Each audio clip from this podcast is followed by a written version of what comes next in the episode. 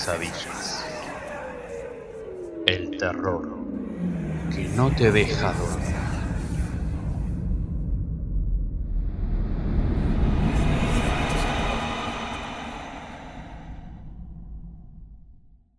Buenos días, buenas tardes, buenas noches queridos amigos, ¿cómo andan? ¿Todo bien? Bueno, aquí estamos en un nuevo podcast de Sueños y Pesadillas el podcast. Estamos un poco este, intermitentes, sepan disculpar, pero bueno, ya nos pondremos este, otra vez en la buena senda. Em, este podcast tendría que haber salido hace, hoy es 20 más menos, hace unos 12 días, este, para el viernes, viernes 8, si no me equivoco de octubre, sí, para el viernes 8 de octubre. Pero bueno, sale ahora porque es un homenaje este, a quien, a un, a un, personaje del cual yo no quiero este, olvidarme, aunque este, sea un, un homenaje tardío. Me estoy refiriendo a Edgar Allan Poe, escritor, influencia de de tipos como Bradbury o como eh, Stephen King. O Lovecraft también. Influencia a su vez de otros. De otros. Em, Edgar Allan Poe también fue, es una influencia eh, de quien les habla en su modesta, modesto oficio de escritor amateur. Em, y es eh, el primer escritor eh, que, yo leí seriamente a la edad de más o menos 11 años, cuando eh, leí por primera vez El gato negro y este, nunca pude dejar al maestro Edgar Allan Poe. Así que este es un homenaje en un aniversario de su fallecimiento. A mí no me gusta mucho homenajear los fallecimientos, recordar los fallecimientos, prefiero recordar los nacimientos, pero bueno, entraba dentro de la de la cronología de este de este Sueños y Pesadillas podcast de este año, así que aquí estamos eh, recordando el fallecimiento de uno de los más grandes eh, escritores de eh, literatura de terror de la historia. Así que vamos a hablar de Edgar Allan Poe, vamos a hablar un poco de su obra, no no demasiado, no, me quiero extender demasiado en su biografía, algunas cuestiones de, sus influencias y demás. Y vamos a hablar en particular de eh, el cuento que para mí es el más logrado, o el mejor, o el que me llegó más, que es la caída de la casa Asher. Em, vamos a estar hablando de ese cuento y del significado de ese cuento, y también vamos a estar homenajeando al maestro vaya si le queda bien el, nombre de maestro, al maestro Roger Corman y su eh, adaptación de el querido Edgar Allan Poe con la caída de la casa Asher, protagonizada por otro genio del género como es Vincent Price. Así que todo esto vamos a estar, eh, todo esto vamos a estar hablando en este podcast número 13 de Sueños y Pesadillas.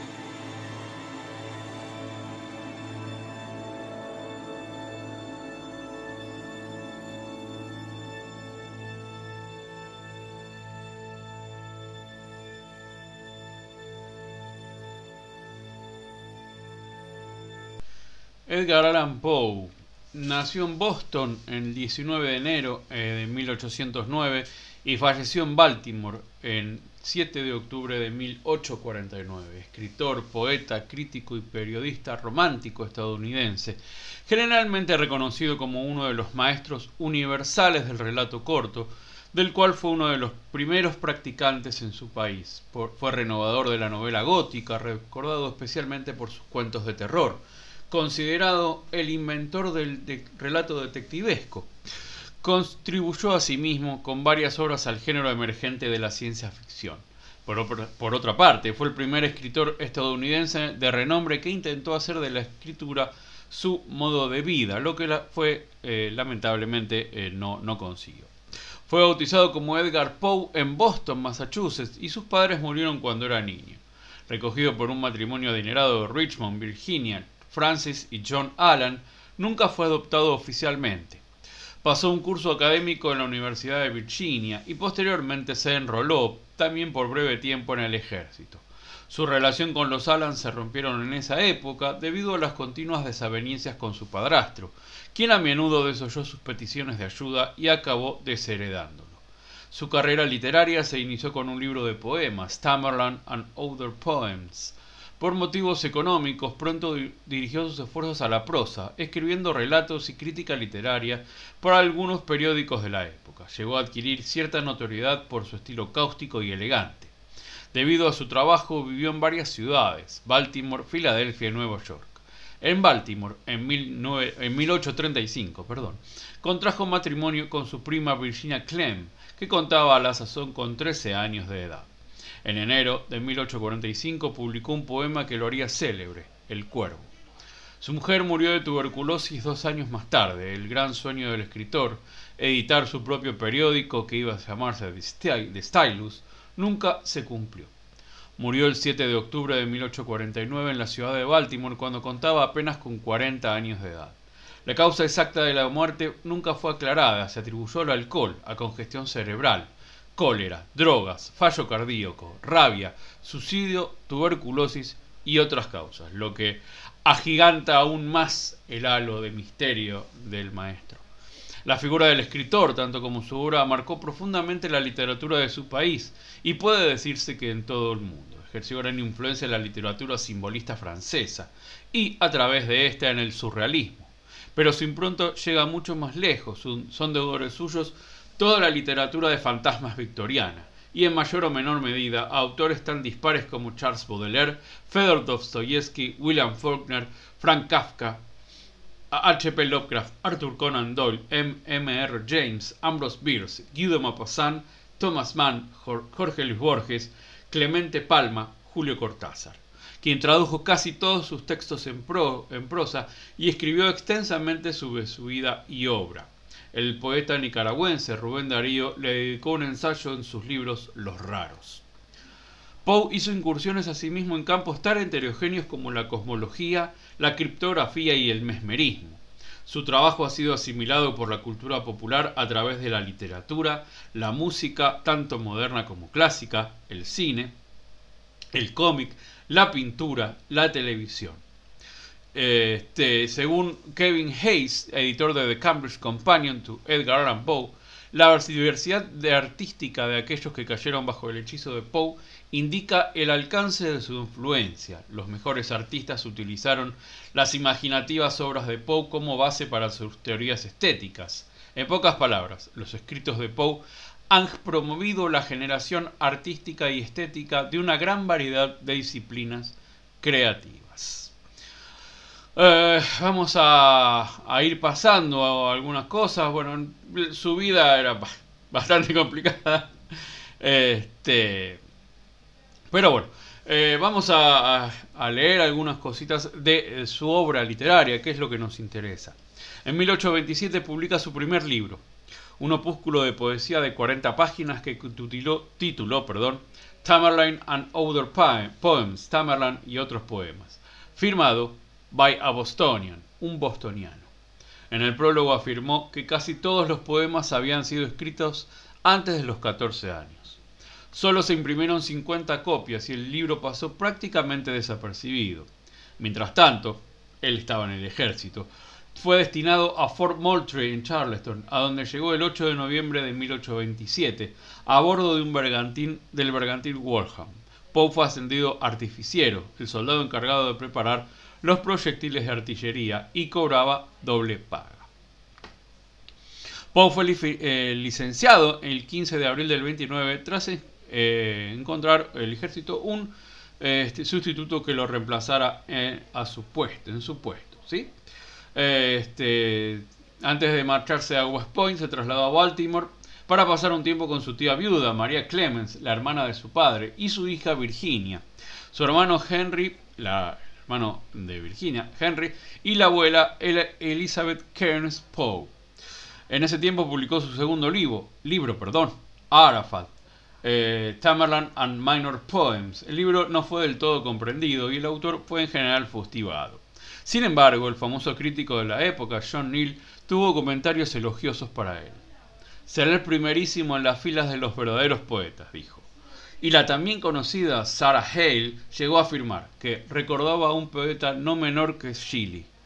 Estas fueron las primeras lisonjas que halagaron los oídos del bostoniano del el gran Poe. En, este, en el 31 este, eh, publica, no, perdón, en el 32 publica su tercer libro de poemas que simplemente eh, se llamó Poems, Poemas. La publicación fue sufragada por sus compañeros de West Point, muchos de los cuales donaron a tal efecto 75 centavos cada uno. Así, eh, Poe logró recaudar los 170 dólares de la publicación. Los compañeros se llevarían una sorpresa, pues esperaban que los poemas fueran del tipo satírico que Poe escribía en West Point para burlarse de los oficiales al mando.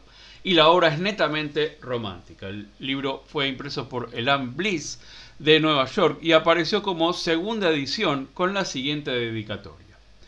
Este libro está respetuosamente dedicado al cuerpo de cadetes de los Estados Unidos. El libro reeditado los poemas largos, Tamerlan y Al-Araf, además de seis poemas inéditos, eh, entre los cuales se hallaba la primera versión de To Helen, Israfel y The City of the Sea. Él regresa a Baltimore con su tía, hermano y primas en, el, en marzo del 31. Hago una errata. el año de publicación de este libro que acabo de decir es el 31 y no el 32. Eh, yo me confundí las fechas. Este, en agosto muere su hermano, Henry, y Paul, se instala en la guardilla que había compartido con él y puede trabajar con relativa comodidad. Su atención literaria, hasta ese momento enfocada en exclusiva a la poesía, va a trasladarse al cuento, género más, entre comillas, vendible, lo cual en ese momento era de importancia para capital, capital para el escritor y su familia. Tras la muerte de su hermano, Edgar se esforzó eh, de firme por labrarse una carrera como escritor, encontrando, sin embargo, grandes dificultades debido en gran medida a la situación en la que se hallaba el periodismo en su país. De hecho, fue el primer estadounidense bien conocido que se esforzó por vivir exclusivamente de la escritura. Em, lo que más lo perjudicó a tal efecto fue la inexistencia en su tiempo de una ley de copyright. Los editores estadounidenses, preferían piratear obras inglesas en lugar de pagar a sus conciudadanos por las. Eh, tras sus eh, primeros intentos poéticos, eh, Poe dirige sus miras a la, prosa, por los motivos que ya charlamos, y en 1932 consigue publicar cinco relatos en el periódico Saturday Courier de Filadelfia. Entre ellos se incluyen el primer relato que escribió de corte gótico, Metzer-Herzstein. En esa época empezó a trabajar en su único drama que nunca terminaría, Politian. En abril de 1933 eh, envió una última carta a John Allan en la que le pedía desesperadamente ayuda en nombre de Dios. Ten piedad de mí y sálvame de la destrucción. Allan no contestó. Afortunadamente, en esa época, el Saturday Visitor, un periódico de Baltimore, otorgó al escritor un premio de 50 dólares por su cuento Manuscrito encontrado en una botella. El comité editorial del Visitor declaró que el relato era con mucho y de lejos superior a cualquier cosa presentada antes. En 1934 murió su padrastro sin dejarle herencia, cosa que en lo económico lo dejó ya para siempre a sus propias expensas. manuscrito hallado en una botella, había llamado la atención de John P. Kennedy, un acaudalado caballero de Baltimore, que ayudó a, Poe a publicar sus historias, presentándolo a Thomas H. White, editor del Southern Literary Messenger de Richmond, periódico al que Poe estuvo muy vinculado, muy vinculado, perdón. Llegó a ser redactor del mismo en agosto de 1935. Sin embargo, perdió el puesto a cabo de pocas semanas a ser sorprendido en estado de ebriedad. De regreso a Baltimore contrajo secretamente matrimonio con su prima Virginia Eliza Clemens el 22 de septiembre de 1935. Ella contaba con 13 años en ese momento, aunque en el certificado de matrimonio que se expidió meses después aparecía registrada con la edad de 21. Poe tenía 26 años. Según su biógrafo Joseph Crouch, Poe era impotente y por este motivo, aunque tal vez inconsciente, escogió por esposa a una niña de 13 años, con la cual le era imposible mantener relaciones maritales normales. Em,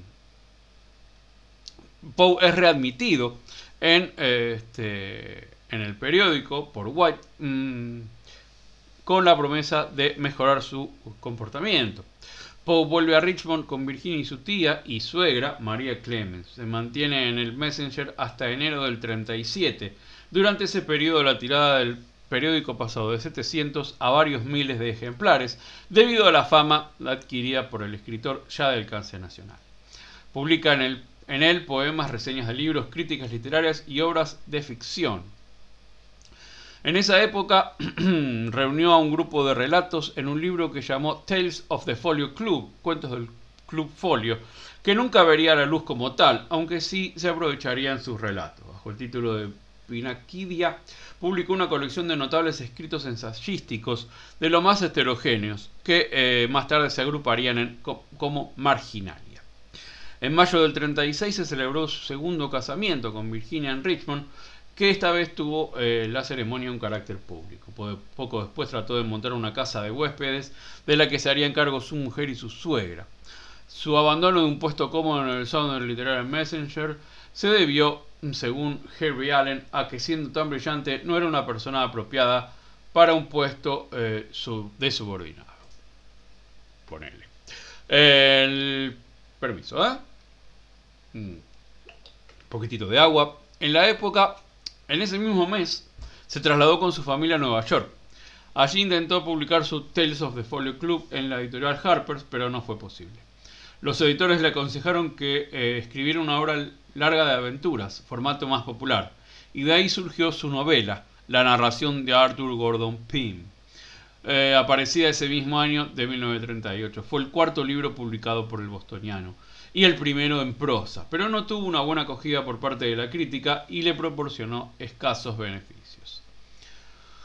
En el verano del 39 logró convertirse en jefe de redactor de la revista Burton's Gentleman Magazine. En ella sacó a la luz numerosos artículos, relatos y críticas literarias, lo que contribuyó a incrementar la reputación de que ya gozaba en el Southern Literary Messenger. También en el 39 la colección Tales of the Grotesque en Arabesque, Cuentos de lo Grotesco y lo Arabesco, su sexto libro, se publicó en dos volúmenes. El escritor hizo poco dinero con esta obra que recibió críticas de distintos signos. Los Tales integran algunos de los más grandes relatos de su autor, como La caída de la casa Asher, Ligeia y Manuscrito hallado en una botella. Poe dejó Burton's después de colaborar en la revista aproximadamente un año. Más tarde se enroló en otro periódico surgido eh, del traspaso de otro editor, eh, Graham's Magazine. Las ventas de esta revista crecieron espectacularmente debido al aporte literario de Poe y a la buena política eh, editorial de su propietario. Estos trabajos permitieron al escritor mejorar la situación de su esposa y su madre y la madre de esta. Se trasladaron a vivir a una casa más agradable, la primera vivienda digna desde los tiempos de Richmond. La casa estaba en las afueras de la ciudad y el escritor tenía que caminar varios kilómetros diariamente para acudir al trabajo. En este periodo de bonanza, Poe desarrolló el germen de la novela policíaca a través de sus relatos Los crímenes de la calle Morgue y El escarabajo de oro. Gran parte de su obra más importante apareció en el periódico del Graham. A lo largo de los 30 y 40 también publicó obras de envergadura como los relatos La cita, un cuento de las montañas escabrosas, La caja oblonga y El barril del amontillado. en la más importante revista de la época, la Goodies Ladies Book de Filadelfia. En 1840 publicó una información en la que anunciaba su intención de crear su propio diario, el Stylus. Eh, en el número eh, del 6 de junio del diario The Saturday Evening Post de dicha ciudad, Poe contrató un anuncio a tal efecto. El propio, eh, este, tras, perdón, tras una, una tarde de asueto de enero del 42, se produjo un acontecimiento decisivo en la vida de Poe. Su esposa Virginia mostró los primeros signos de consunción propios de la enfermedad hoy conocida como tuberculosis. Eh, ella solo se recuperó momentáneamente y el, el escritor comenzó a beber más de la cuenta debido a la ansiedad que le producía la enfermedad de su mujer. En el mes de marzo de 1842 conoció personalmente en Filadelfia a su admirado Charles Dickens, Tuvieron dos entrevistas, pero se conoce lo tratado en la misma. Y la verdad que si me dan a elegir eh, ser una mosquita en una conversación, es esa o en la conversación que tiene Jesús con Poncio Pilato, sino mucho más. Em, en ese tiempo, el 42, Poe trató de obtener un puesto en la administración del presidente John Tyler alegando pertenecer al partido Whig. Tenía la esperanza de ser nombrado para la aduana de Filadelfia con ayuda del hijo del presidente. Em, pero sin embargo, a mediados de ese año no se presentó a una reunión eh, con Thomas para mm, tratar su nombramiento. Dejó el Graham por desavenencias con su editor y este, trató de encontrar un nuevo empleo sobreviviendo a duras penas como escritor freelance. Pero finalmente la familia regresó a Nueva York. Este, en dicha ciudad, Poe eh, trabajó brevemente en el Evening Mirror y más tarde se convirtió en redactor jefe del Broadway Journal. El, 25, el 29 de enero de 1845, su poema El Cuervo, inspirado en un pájaro que hablaba, ponele, apareció en la novela Barnaby Rudge de Charles Dickens. Salió a la luz en el Evening Mirror convirtiéndose de la noche a la mañana en un gran éxito popular, el primero de su carrera. Eh, Allen, uno de los este, biógrafos de Poe, asegura que se trata sin duda del poema más famoso de la literatura estadounidense. A partir de su aparición, Poe por primera vez llevó una vida social normal, frecuentando los más importantes salones literarios de la ciudad. Aunque convirtió a su autor en una celebridad, Poe obtuvo solo 9 dólares por el cuervo. En esa época inició una relación, se dice que estrictamente platónica, con la poetisa Frances Sargent Osgood, relación al parecer consentida por Virginia, que veía en esta mujer una influencia beneficiosa por su marido, para su marido. El devaneo dio lugar a uno de los mayores escándalos en la vida del escritor, suscitando infinidad de comentarios y habladurías. El origen de todo esto fue una mujer que Poe había desdeñado, también escritora, e involucró al matrimonio Poe, al matrimonio Osgood y a otras personas. El Broadway Junior cerró sus puertas por falta de liquidez en el 46. Poe se trasladó a una casita de campo en Fordham, dentro del barrio del Bronx, en Nueva York.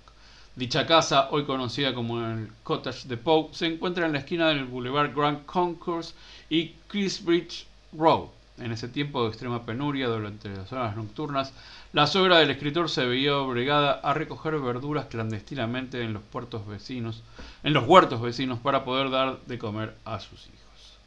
Virginia, que no había podido superar la, la tuberculosis, murió allí el 30 de enero de 1847. Los amigos de la familia recordarían después como Poe, cuya salud ya no se reprendía del todo, siguió el cortejo fúnebre de su mujer envuelto en su vieja capa de cadete, que durante meses había constituido el único abrigo de la cama de Virginia. Los biógrafos del escritor han sugerido repetidamente que el tema frecuente de su obra de la muerte de una mujer hermosa, El Cuervo, por ejemplo, parte de las varias pérdidas de mujeres a lo largo de su vida, incluyendo las de su madre y su esposa. A partir de la muerte de Virginia, la conducta del escritor es la, que es la del que ha perdido su escudo y ataca desesperado para compensar de alguna manera su desnudez, su misteriosa vulnerabilidad. Cada vez más inestable, intentó eh, cortejar a otra mujer, Sarah Helen Whitman, poetisa mediocre, pero mujer llena de inmaterial encanto como las heroínas de Poe. Pese a la desesperación y el desvarío, en ese tiempo surgen de su pluma eh, obras tan relevantes como el poema Ulalume y el alucinado ensayo cosmogónico Eureka, décimo y último libro publicado por el autor. En noviembre de 1848 intentará suicidarse con Láudano, pero este actuó de emético y el escritor se salvó. Su postrer eh, reencuentro en Richmond con su, con su antiguo amor de juventud, Sarah Elmira Royster, lo animó una vez más a contraer matrimonio. La novia puso la condición de que abandonara sus malos hábitos. La fecha de la, moda, la boda se concertó finalmente para el 17 de octubre del 49.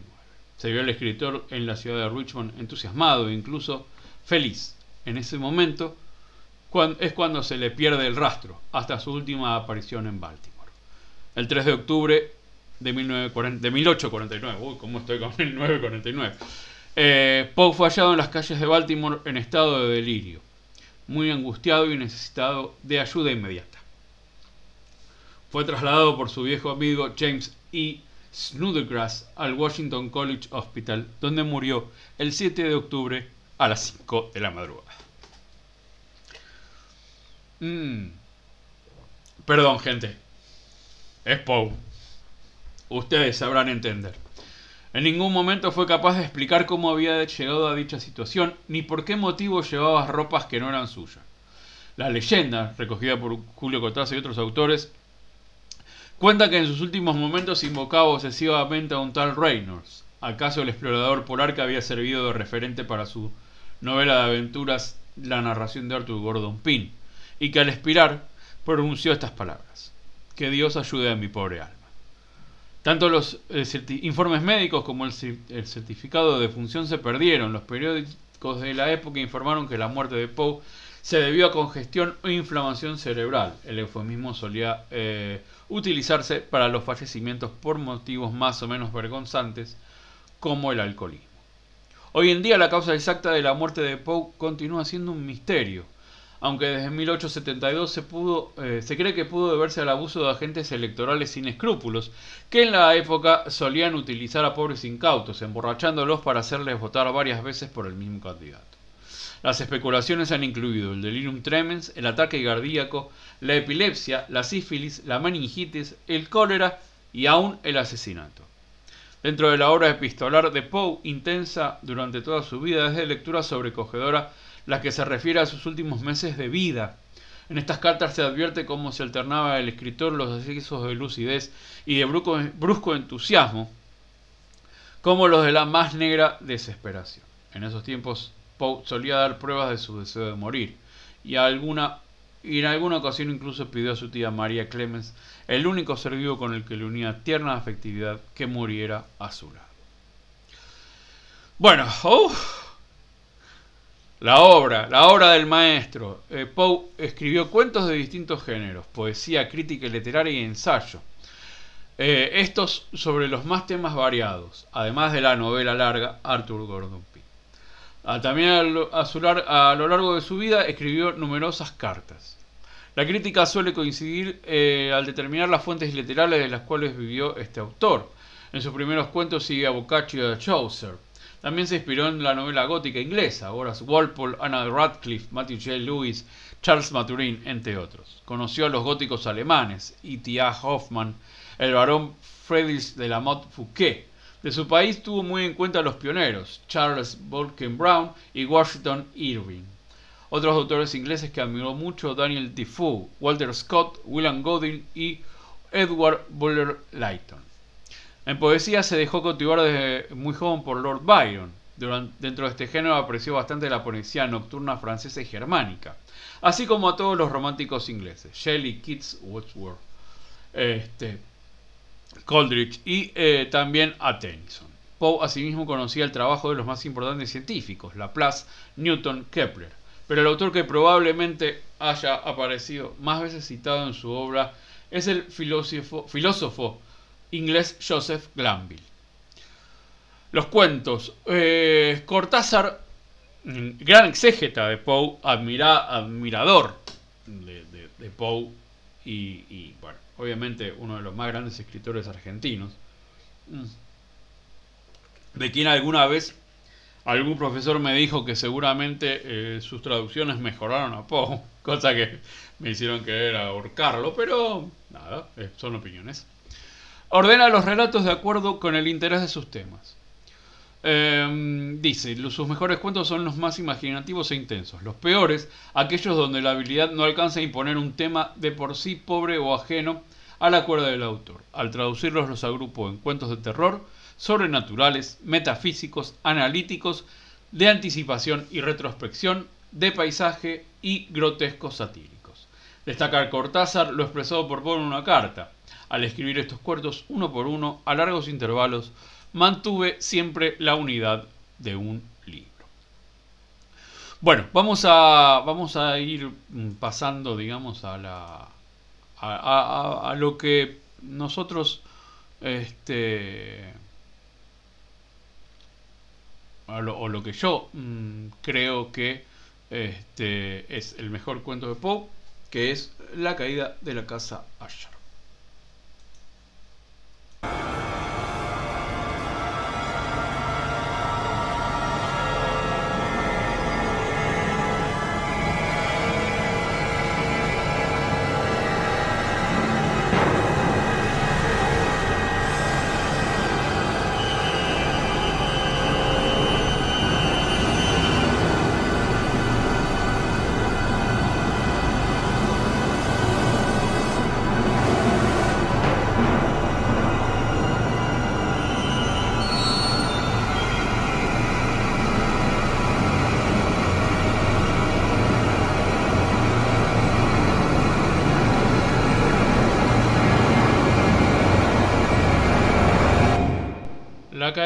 casa Asher, también conocida como el hundimiento de la casa Asher. El título original es The Fall of the House of Asher.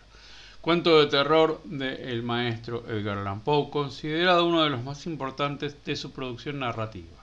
Fue publicado por primera vez en la revista Burton's Gentleman Magazine en 1939.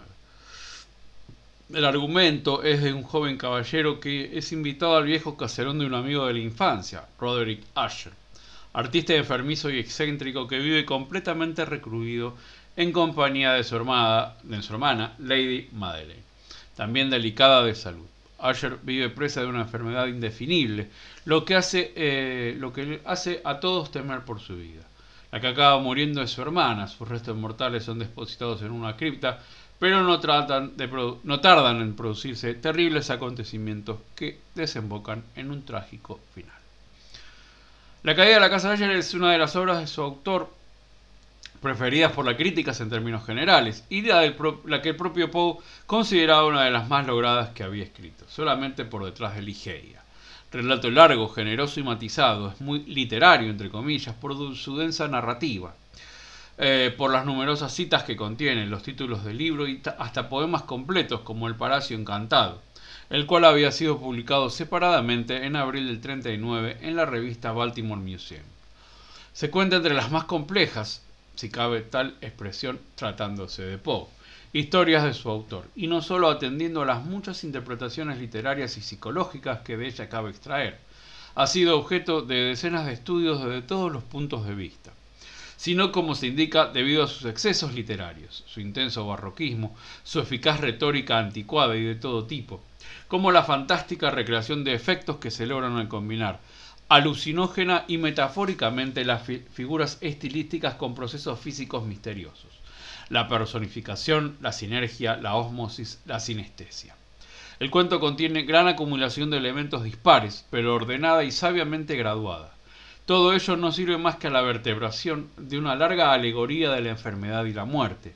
La recargada ambientación del paisaje plenos de detalles lóbregos y exangües, traen ecos de la novela gótica clásica. Piénsese en Anne Radcliffe, Matthew G. Lewis, Horace Walpole y algunos más. Pero, como gran exponente que es del terror psicológico inventado por su autor, aporta pruebas constantes al mismo tiempo de la originalidad y la genialidad artística de aquel. Por otro lado, como señala Cortázar, en este cuento los elementos autobiográficos saltan a la vista como en ningún otro.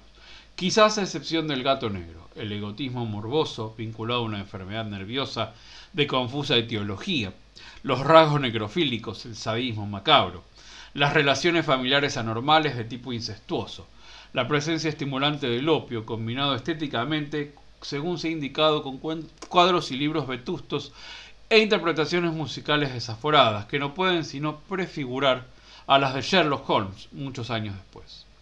Pero el genio de Poe logra amalgamar todo ello en una síntesis armoniosa y fascinante, y el instrumento de que se vale para ello no es otro que su maestría técnica sin par. Esto es, en esto se iguala la caída de la casa Asher con el resto de las obras maestras del autor dentro del género breve, El corazón del ator, Los crímenes de la calle Morgue, La verdad sobre el caso del señor Valdemar. Siempre estas cualidades rítmicas y musicales, en la estructura y en la propia prosa, la exquisita finura en el diseño de la curva de interés, el estruendoso clímax final a lo gran guiñol, al que se accede en el caso que nos ocupa por medio de un procedimiento contrapuntístico, que sería un siglo después muy utilizado en el cine de suspense, la doble trama confluyente. En cuanto al vistoso lienzo final, de proporciones tan majestuosas como terribles, excede a toda consideración literaria. Se traza una de las imágenes más citadas en la historia del género macabro. Muchos eh, libros citados eh, adaptaciones, adaptaciones audiovisuales, no solo la de, la de Corman, de la cual vamos a estar hablando en un ratito. Eh, la caída de la casa Asher del 1929, un film mudo de estilo expresionista. The House of Asher de 1899, elegido, dirigido por Alan Birkshaw con Oliver Reed y Donald Pleasence. La Chuté de la Mención Asher de Bélgica de 1992 de Mark Julian Games y The Fall of the House Usher, episodio de la serie de TV Tales of Mystery and Imagination. Eh, también adaptaciones musicales, unas óperas este, sobre la caída de la casa Usher, una pieza de guitarra este, del compositor Nikita Koshins, eh, una canción, un tramo instrumental mm, eh, escrito en la eh, Tales of Mystery and Imagination de The Alan Parsons Project. Este, tiene, es una canción que tiene el mismo nombre, la que hay la ayer, y se divide en cinco partes. Eh, la banda Rock Finch en su álbum Say Hello to Sunshine tiene una canción este, llamada The Casket of Roderick Asher. la canción del grupo alemán mm, Grave Digger se llama The, House. Eh, la canción del grupo español de power metal Ópera Magna, titulada La caída de la casa Referencias a la obra, eh, la, más conocida, la más famosa quizás, este, es mm, el cuento Asher Das, Das, Asher 2 de este, de Ray Bradbury, que está en Crónicas Marcianas. Em, la novela La Casa de Hojas de Mark Z. Danielensky abunda en la misma idea. La eh, idea también aparece en El Resplandor y Red Rose, esta idea de la enfermedad que va mm, dinamitando la salud mental de su este, del propietario de una casa. El final del cuento podría haber sido parodiado homenajeado en el film Carrie del estadounidense Brian De Palma. Otro tanto se afirma de la película Poltergeist. Un personaje de la serie de ficción inglesa Doctor Who especial, episodio Ghostlight podría estar inspirado en Roderick Asher. Hay referencias en, por supuesto, Los Simpsons, ¿no? Que, obvio. Eh, en Doom aquí Stephen King se hace referencia al título de la obra por el parecido a la casa donde vive eh, Edgar, el personaje. Sí, eh, las bibliografías son enormes, enormes, este, pero bueno, las, las adaptaciones, adaptaciones, traducciones de Cortázar de Alianza son lo más, lo mejor. Y por supuesto, Baudelaire. ¿no? Baudelaire eh, que, hizo de Poe su, su, mentor y su maestro y siguió por ahí. Eh, bueno, vamos a hablar de este La caída de la casa Asher, la película de 1960 producida y dirigida por Roger Corman, producida por American International Pictures. Contó con Vincent Price, Mark Damon, Mirna Farhi y Harry Elber como actores principales. El guion está escrito por Richard Mason y está basado, por supuesto, en La caída de la casa Asher de Edgar Allan Poe. Richard Mason, sí, el mismo de Soy leyenda. Para sepan. La trama eh, es, eh, es más, va más o menos así. Un joven llamado Philip Winthrop viaja desde Boston a la casa de la familia Asher, una mansión que se encuentra rodeada por un pantano y un paisaje sin, sin vegetación. Philip pretende reunirse con su prometida, Madeleine Archer, y llevarla de vuelta a Boston, donde habían pasado algunos días juntos. Sin embargo, el hermano de Madeleine, Roderick, se opone al matrimonio de ambos y le ordena al visitante que se vaya de la casa. Roderick le explica que los miembros de la familia Asher padecen una enfermedad hereditaria que hace que sus sentidos sean más sensibles de lo normal, situación que se va haciendo más insoportable con el paso de los años. Y se vuelven locos. A pesar de esto, Philip decide quedarse en la, en la casa y atender a Madeline, que se encuentra en cama. Philip logra convencer a su prometida de controlar matrimonio e irse juntos a Boston. Al enterarse de su decisión, Roderick discute con Madeline, tras lo cual la joven fallece súbitamente. Según Roderick, esto se debió a que el corazón de su hermana se encontraba débil. El cuerpo de Madeline es llevado de un ataúd a la cripta subterránea de los Asher. Mientras se prepara para irse a casa, Philip descubre, gracias al, mayordomo Bristol, que Madeline padecía catalepsia, lo cual le hace dudar de la veracidad de su muerte. El joven enfrenta a Roderick y la culpa de haber sepultado vivo a su hermana. Roderick le dice que se vio obligado a hacerlo, ya que el linaje de los Asher estaba maldito por los crímenes que habían cometido sus antepasados. Su plan era que la maldición finalizara con él y su hermana. Philip baja a la cripta de los Asher donde descubre que el ataúd de Madeleine está vacío. La joven logró escapar y presa de la demencia comienza a recorrer la casa en busca de su hermano. Al encontrar, al a Roderick, Madeleine intenta asesinarlo y el enfrentamiento provoca un incendio en la casa. Ambos hermanos mueren consumidos por la llama. Philip, en cambio, logra escapar y ve cómo la casa se derrumba y se hunde en el pantano. Dos mangos y medio, Don Corman, el genio, el maestro de, todo, de toda la vida del cine. Bueno, mm, diferencias con el cuento. En el texto eh, de Poe, el protagonista no es el prometido de Madeline, sino que es un buen amigo de Roderick. El cambio se debió seguramente a que en los filmes de Hollywood con frecuencia se introducen romances para hacerlos más comerciales. El protagonista es invitado por Roderick a su casa y no se le niega la estadía. El original se detiene más en los sentimientos experimentados al comienzo, cuando el narrador llega a caballo a la mansión. En el cuento Roderick confiesa catalepsia y no es ningún secreto. La película eh, se enfoca más en el misterio y en cierta forma de suspense. El director Corman le propuso a American International Pictures realizar una película en colores, a diferencia de las cintas en blanco y negro que habían hecho durante los años 50, con un periodo, eh, con un periodo de producción mayor a los 10 días que le tomaba filmar sus películas de aquel entonces. La historia escogida fue el cuento La caída de la casa Asher de Edgar Allan Poe, ya que era una historia relativamente conocida y estaba en el dominio público lo cual significaba un menor costo. El guionista fue Richard Mason, quien agregó algunos elementos al cuento de Poe, como la historia de amor de Madeline y Phillips. Aunque James Nicholson aprobó el guion, Sam Arkoff no estuvo seguro sobre su contenido, ya que la película no tenía un monstruo, lo, que lo que caracterizaba a las cintas del estudio. Ante esto, Corman le explicó que la casa era el monstruo y el proyecto fue aprobado. La cinta contó con un presupuesto de 270 mil dólares. Antes de comenzar a rodar, eh, Corman utilizó un día y medio para ensayar algunas escenas con los actores y planear los movimientos de cámara. La primera escena de la película en la que el personaje de Matt Damon llega a casa a caballo fue filmada en un bosque de Hollywood Hills y que había sido arrasado el día anterior por un incendio. La caída de la casa Asher fue la primera producción de Corman filmada en, filmada en Cinemascope. Las pinturas que aparecen en el film fueron realizadas por un autista llamado Burt Schoenberg y tras finalizar los 15 días de rodaje, algunos miembros de la producción, entre ellos Vincent Price, se llevaron las pinturas a su casa. Muy bien. En 2005, la Biblioteca del Congreso de los Estados Unidos la eligió junto a otras cintas para formar, formar parte del National Film Registry, archivo cinematográfico que se dedica a conservar películas cultural, histórica o estéticamente significativas.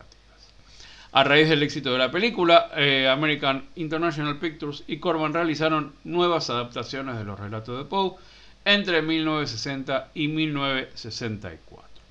Vincent Price interpreta papeles protagonistas en todas las películas excepto la de la obsesión, en la que no participó por motivos contractuales. Aunque The Haunted Palace toma el título de un poema, eh, esto ya lo habíamos dicho, eh, que aparece en el cuento La caída de la casa de ayer, adapta en realidad el relato de el, el caso de Charles Stewart de H.P. Lovecraft. Bueno, y esto ha sido todo, mis queridos amigos. Espero que hayan disfrutado de, esta, eh, de este homenaje, un poquito tardío, pero eh, siempre, siempre con humildad y con mucho respeto y amor hacia el maestro de todos los que alguna vez quisimos escribir un cuento de terror, de miedo o de suspenso, el señor Edgar Allan Poe. Nos estamos escuchando en el próximo podcast y en noviembre vamos a estar con un mes especial dedicado a los vampiros. ¿Por qué? Es mi cumpleaños y porque es el cumpleaños del señor Abraham Stoker. Nos estamos escuchando. Muchísimas gracias por estar del otro sueños